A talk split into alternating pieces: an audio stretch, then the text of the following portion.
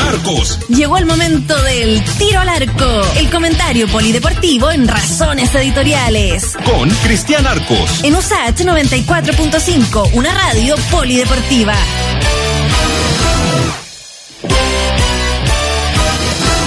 6 de la tarde con 35 minutos y saludamos a don Cristian Arco. ¿Cómo está Cristian? Hola Freddy, ¿cómo estás? Acá ahí organizando un par de un par de temas, con, con harta pega, ¿no? Harta pega. Ah, sí. Más pega que Cristian Barra. ¿Te fijas que Cristian Barra tiene pega para todo? Oye, el Da Vinci, ¿eh? Cristian. Barra lo mandan a todos lados, ¿eh? Sí. Y ahora quedó a cargo del Yo no agua. descarto que no descarto que con la lesión del Chapo Fonsalía Lazarte lo llame, porque parece que el flaco es bueno para todo, ¿eh? Hoy están temblando todos la moneda porque en cualquier momento aparece en cualquier puesto, ¿eh? Sí, bueno, ojo que, que con el deporte tuvo su vínculo, él estuvo a cargo de Estadio Seguro un- una buena cantidad de una buena cantidad de tiempo, un periodo recor- recordado como estadio inseguro en, en- en ese periodo.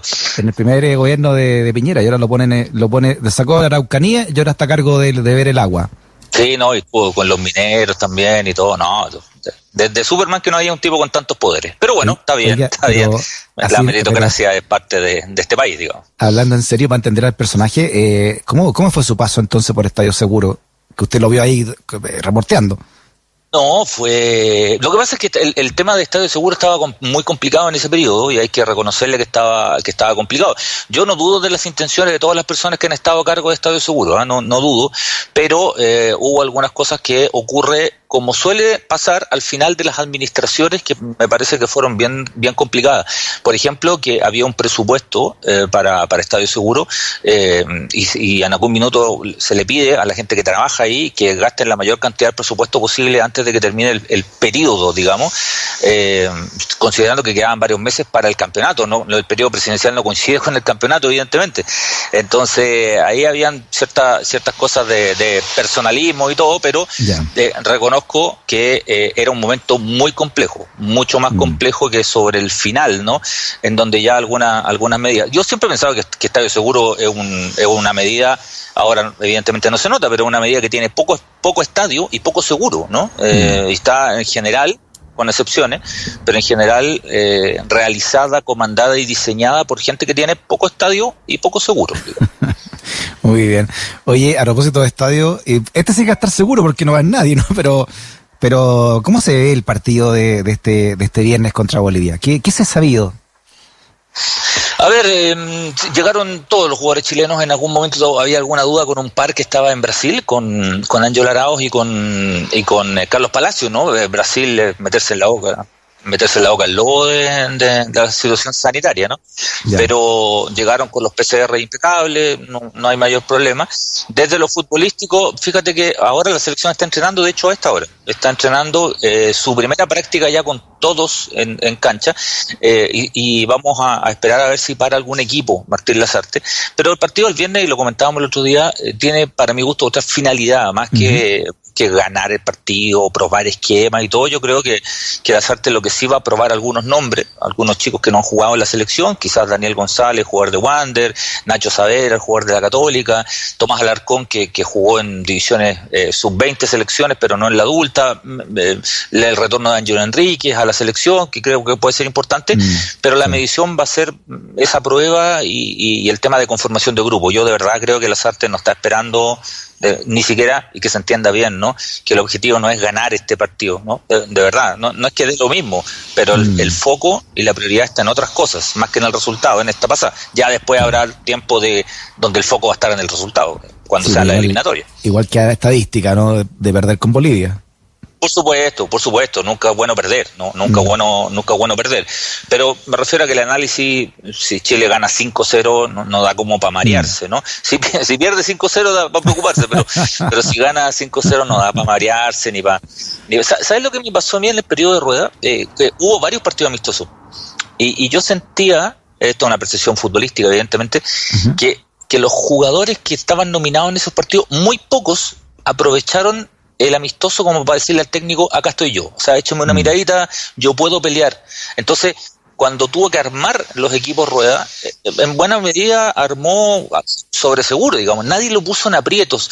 Quizás por ahí, eh, cuando empezó el periodo Maripán, se consolidó como un zaguero central que antes no había jugado mucho. Hoy día es un fijo, digamos, en la selección. Y el que sí aprovechó, pero ya en eliminatoria, fue Sierra Alta, que es un jugador que, lo nominó varias veces en rueda.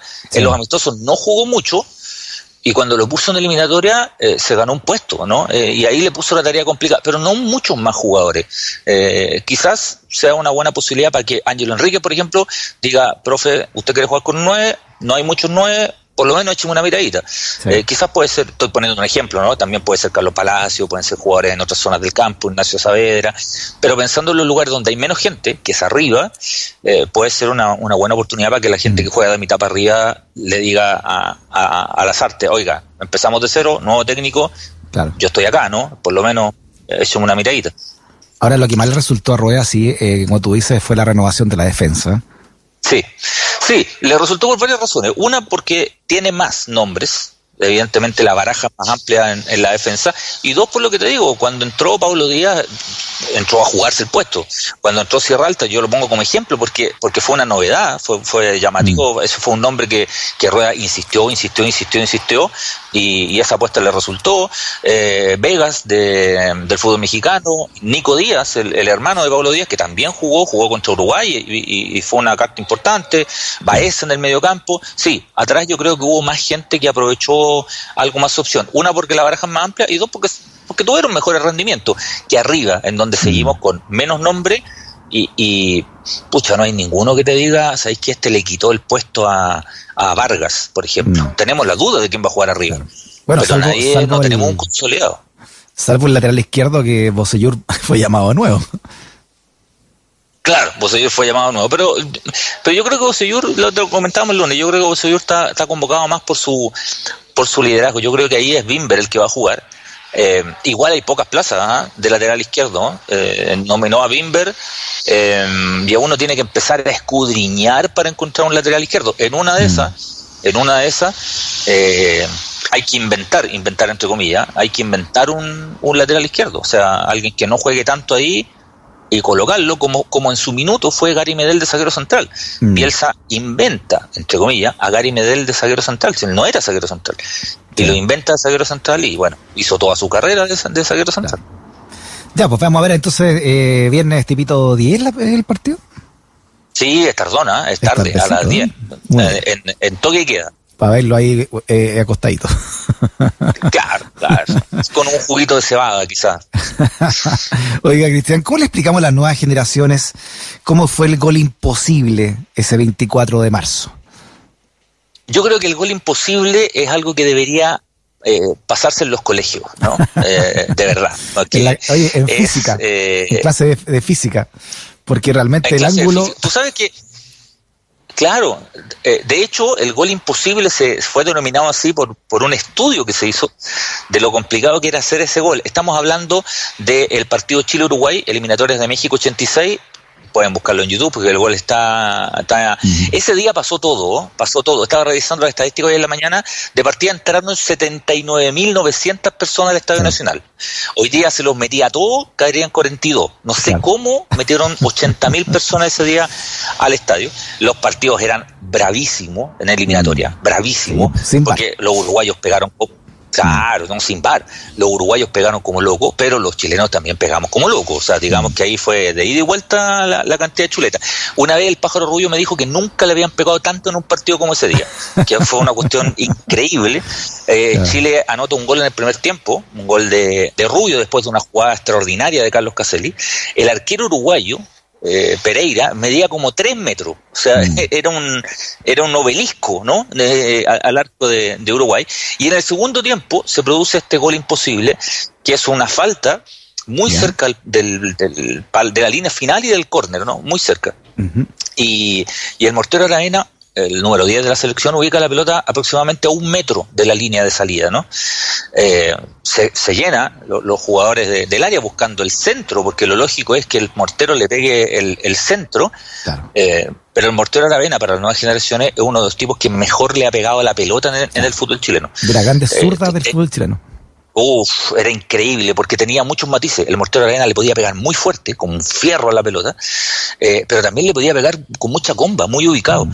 Y tira un tiro libre que eh, la pelota se eleva, no, no, va, no va tanto con rosca, sino que se eleva y de repente, ¡pum!, baja y se mete en el segundo palo del arquero que comete el error de esperar el centro, pero tenía muy poco ángulo. Y como te digo, más que pegarle con chanfle, lo que hace, chanfle, lo que demuestra mi edad, ¿no? No es que pegarle con, con comba, con, con rosca, como dicen los millennials, le pega como hacia arriba y la pelota, pum, de repente baja mm. y fue un estruendo, pero sí, fue bueno. oh, el gol power. Fue un golazo. Sí, porque además nadie lo esperaba, eh, eh, menos el arquero, digamos, pero nadie en el estadio esperaba que le iba a pegar al arco. Tú sabes que conversando con los jugadores, eh, los jugadores sí, sí pensaban que Aravena, cuando agarra la pelota, dicen, este igual le va a pegar al arco. me lo contó alguna vez, alguna vez Caselli que jugó ese partido y me decía, no, este igual le va a pegar al arco. y porque el, el, mortero entrenaba mucho el tiro libre, ¿no? Eh, hay muchos goles del mortero de tiro libre. Eh, este gol, insisto, fue nominado el gol imposible por el tema de la física. Ese partido tiene otra anécdota que tiene, un, tiene un episodio polémico que le llega un naranjazo al árbitro del partido, a Jesús Díaz. Eh, y, estuvo votado durante mucho, mucho rato cosas que pasaban en el fútbol sudamericano, que le llega un mm. proyectil al árbitro y el partido se sigue jugando, ¿no? hoy día es imposible que se siga. No, nos castigan, pero al tiro, ¿no? Y el partido se siguió jugando. Y hay otra anécdota que yo la, la, narro, ¿no? En, en, uno de los libros, en, Héroes, porque la, encuentro maravillosa. Uno de los grandes personajes del fútbol en esa época era el Chamullo Ampuero, que era el paramédico de la selección chilena. Ya de partida le decían Chamullo. Yo, yo encuentro que es el mejor apodo de la historia del fútbol chileno. Oye, y tenía, tenía cara de Chamullo. El Chamullo Ampuero tenía cara de Chamullo. No, Chamullo era un tipo encantador. Yo lo alcancé a conocer, un tipo entrañable. Y para los jugadores, los jugadores lo amaban. A, mm. Chamullo falleció de, cáncer hace un, par de años. Mm. Falleció muy joven, ¿no? tenía 62 años. Lo que pasa es que hizo tantas cosas que parece que hubiera vivido 208. Oiga, bueno, yo, eh, yo que soy un poquito de otra generación de usted, yo crecí escuchando el nombre de Chamullo Ampuero. Era, era, parte, era parte de la selección por generaciones ya, ¿no? Por generaciones, ¿no? Estaban todas. Y, de Colo Colo 73, y del Zorro Álamo, y después de la selección chilena, y, y, terminó sus días trabajando de reportero. Fue reportero del diario La Cuarta. Samuel tiene una historia increíble, pero increíble. Bueno, en ese partido, el momento está caliente, en pleno partido, imagínate, 80 mil personas, Chile-Uruguay, hay un momento en que los uruguayos empiezan a venir con todo y el técnico Pedro Morales le dice, Chamullo, tenéis que meterte a la cancha, hacer tiempo. Cualquier cosa te metía a la cancha, hacer tiempo. Y le pegan una chuleta a Caselli, evidentemente. Y Chamullo agarra su botiquín y se mete a la cancha, pero rajado, rajado, rajado, rajado. Eh, y Chamullo se mete y empieza a hacer tiempo. Se empieza a demorar, a demorar, a demorar. Y los uruguayos se empiezan a calentar. Oye, gordo, salí de acá, gordo, hijo de las mil, no sé cuánto. Y, imagínate, estadio Caldera, y Chamullo en un momento dado ya no haya cómo hacer tiempo, porque Caselli ya está parado y todo, y se pone a hablar con el árbitro, que es el colombiano Jesús Díaz, y le dice, profesor Díaz, entiendo que usted es profesor de Estado, de colegio. 80 mil personas del estadio. Y Jesús Díaz le dice, señor, retírese. Es que sabe que mi hija es profesora también, le dice Chamullo. Y me encantaría conversar con usted respecto a la profesión. 80 mil personas y los uruguayos. Salí de acá, gordo, hijo de las mil putas. Y, Chamullo seguía hablando. Pero lo notable de esta historia es que los jugadores chilenos en un momento dado se acercan a Chamullo y le dicen, Chamullo, basta, ya, basta, ya, ya, ya, es mucho, pero lo, lo, más genial de esta historia es que Chamullo se gira, parte rumbo a la banca y se da cuenta que la cámara de TVN lo enfoca y Chamullo le hace un cierre de ojo a la cámara. Extraordinario. Notable. Oye, todo eso está, todo eso está registrado para que lo busquen, ¿ah? y, y, para las nuevas generaciones que busquen la, por último la foto de Chamullo Ampuero, porque la foto, siempre yo siempre estaba como riéndose Chamullo Ampuero, ¿no? Sí, sí. No, Chamullo tiene mil historias. Mil tiene una historia increíble con, con, Caselli, porque Chamullo era paramédico y ponía las inyecciones a los jugadores, el neurobionta, que se ve cuando estaban resfriados y todo. Y tiene una historia notable con Caselli que lo, acuestan en una. Caselli tenía susto a las jeringas y lo acuestan en una camilla, ¿no? Y le. Tranquilo, Carlito, si sabes que yo tengo mano monja y todo, Le pone la inyección y Caselli, ah, ya, chamullo, estamos, chamullo, chamullo. Y el se fue, lo dejó con la jeringa puesta, lo dejó con la inyección. y se fue a la pieza al lado donde estaban todos los compañeros muertos de la risa. No, sí, es, tiene 4.000 historias. Tiene 4.000 eh, historias. Bueno, todo eso pasó un 24 de marzo donde Chile le ganó a Uruguay 2-0. Claro. Del 85. Este, este fue el segundo gol, parece, ¿no?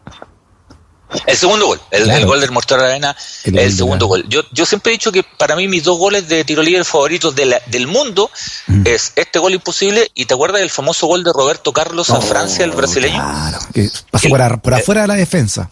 Por afuera, la pelota parecía que iba al córner y de repente hace una comba. Para mí esos dos goles no tienen explicación. Hay muchos goles bonitos de tiro libre, pero esos dos goles yo encuentro que no tienen explicación. Claro, no, y el arquero Bartés se llama el pelado del arquero francés, ¿no? Quedó mirando la cuestión. Sí. Tú sabes que eh, eh, Roberto Carlos cuenta que, que cuando él hace el gol, Bartés lo aplaude. Cuando le dice, no, ya te pasaste. No, pero es que impresionante porque iba para afuera y como que de repente se devolvió la pelota y entró al arco. Exactamente. No, iba para afuera, pero si es, no, es un error de Bartés cuando mira la pelota. La pelota va para afuera, evidentemente. Hay una cámara que es increíble. El ángulo desde la posición del ejecutante. La pelota va mm. para afuera, pero va para afuera dos metros. O sea, y de repente, ¡pum! Se gira. No tiene explicación, ese Oiga, eh, a propósito de 24 de marzo, pero esto ya es menos, obviamente, eh, del otro lado de la moneda, ¿no? Es muy una fecha terrible para Argentina.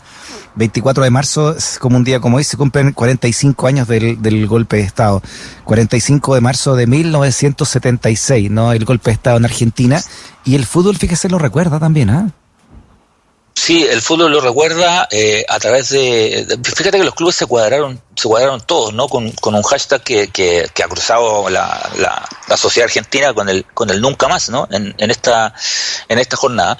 Eh, pero además con, con declaraciones muy potentes. No es solo el hashtag nunca más y chao, no, no, son, son declaraciones muy potentes. Prácticamente todos los clubes que tú te imagines del fútbol argentino, yo quería resaltar algunos, ¿no? Por ejemplo, eh, Lanús, que me llamó mucho la atención. Eh, el, Twitter de Lanús dice, el Club Lanús repudia enérgicamente eh, la dictadura militar argentina. Memoria, verdad y justicia por todos los tiempos. No, no es una declaración tibia, es un repudio enérgico. El de San Lorenzo, ahora y siempre, memoria, gritamos 30.000 veces. Eso tiene que ver con la cantidad de fallecidos aproximadamente confirmados que hubo en la, en la dictadura argentina. Siempre presente, dice River. Y hay el, mismo Lanús me llamó la atención porque establece también en un mensaje, si naciste entre 1975 y 1980 y tienes dudas de tu origen, comunícate, comunícate con el Departamento de Derechos Humanos del Club Lanús. Hay mm. clubes en Argentina, como mm. Lanús y otros también, que tienen un Departamento de Derechos Humanos porque ellos han hecho un seguimiento de las familias, de los hinchas que eran socios de los respectivos clubes, desaparecidos, ejecutados o torturados durante la, la dictadura argentina para prestar algún tipo de, algún tipo de apoyo. Mm, sí, ¿eh? increíble, ¿eh? algo que nunca nunca se, ha visto acá en Chile, ¿no? A este nivel, salvo el homenaje al Estadio Nacional como estadio, ¿no? Pero pero y algunos futbolistas puntualmente, pero como club no no no hay, ¿no? Sí, sí, hubo cierta cierta tibieza, ¿no? Como, como somos acá en general. Eh, hubo algunos eh, actos importantes, lo de David Pizarro, por ejemplo, en, el memorial de los detenidos desaparecidos fue fue potente. Me tocó estar ese día en el estadio, ¿no? Mm. Y fue y fue potente y fue una iniciativa tanto de la U como de él en, particular. Él pidió eh, entregar un, ramo, digamos, una ofrenda y en el memorial de los desaparecidos. Eh, hay jugadores que cada vez más eh, han tomado alguna posición política, pero, pero en temas que son transversales como este, yo siempre he extrañado algo más potente por parte de mm. los futbolistas chilenos. Te invito, Freddy, a escuchar, yo nunca tiro cuñas, ¿no? Pero quiero escuchar, quiero que escuchemos esta declaración, porque es de Juan Sebastián Verón, mm. jugador respetadísimo por todos en Argentina. Mm y que hoy es presidente de un club. Él es presidente hace rato de Estudiantes de La Plata. Eh, y fíjate lo que dijo hoy a través de su, de su cuenta de redes sociales. Este 24 de marzo, a 45 años del golpe genocida, plantamos 30.000 árboles. Plantamos memoria.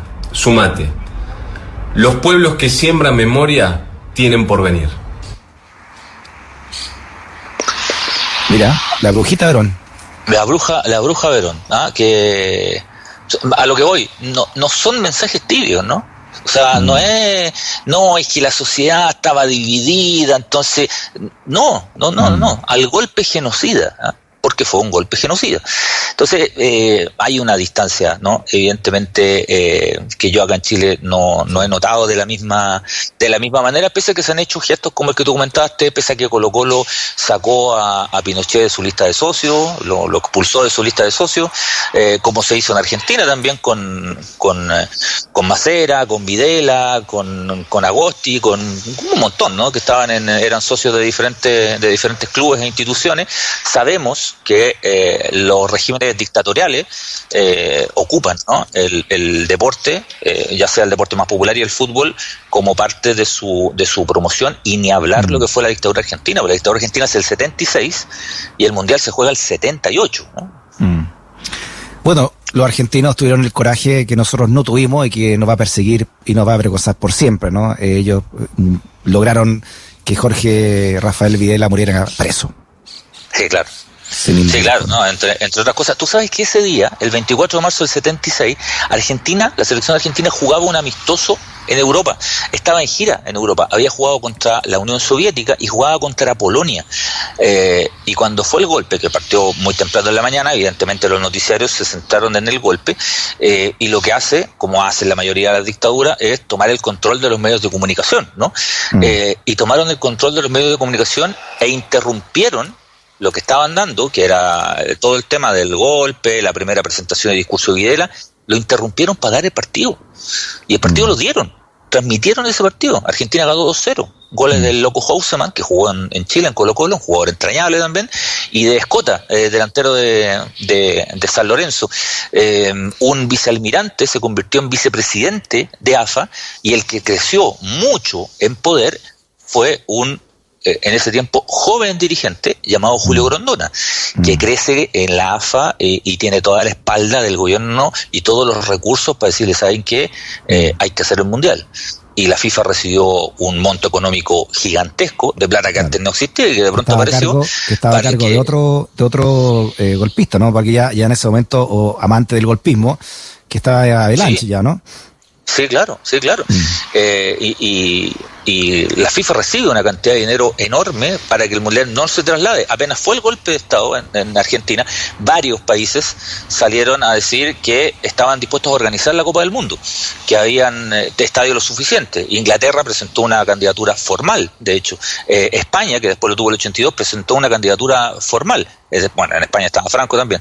Pero después de recibir una cantidad de dinero que nadie sabe de dónde salió, el Mundial se organizó en Argentina con, con todo lo que significó, además, eh, eh, testimonios dramáticos. O sea, en la sede de la AMIA, que está muy cerca, estaba muy cerca del estadio de River, donde se jugaron la mayoría de los partidos de la selección argentina, los torturados recuerdan que ellos se daban cuenta que Argentina estaba jugando porque los dejaban de torturar eh, y, porque los torturadores se dedicaban a ver el partido y que el cambio de humor dependía un poco de cómo le iba a la selección argentina. Son, mm. son testimonios, digamos, públicos a esta altura, pero que son de un dramatismo muy profundo, muy fuerte. Don Cristian, un abrazo grandote y nos vemos, nos escuchamos el viernes, ¿eh? antes, en la previa ya de, del compromiso entre Chile y Bolivia. Justo en la previa. Que estén muy bien. Chao, chao. Igual, chao.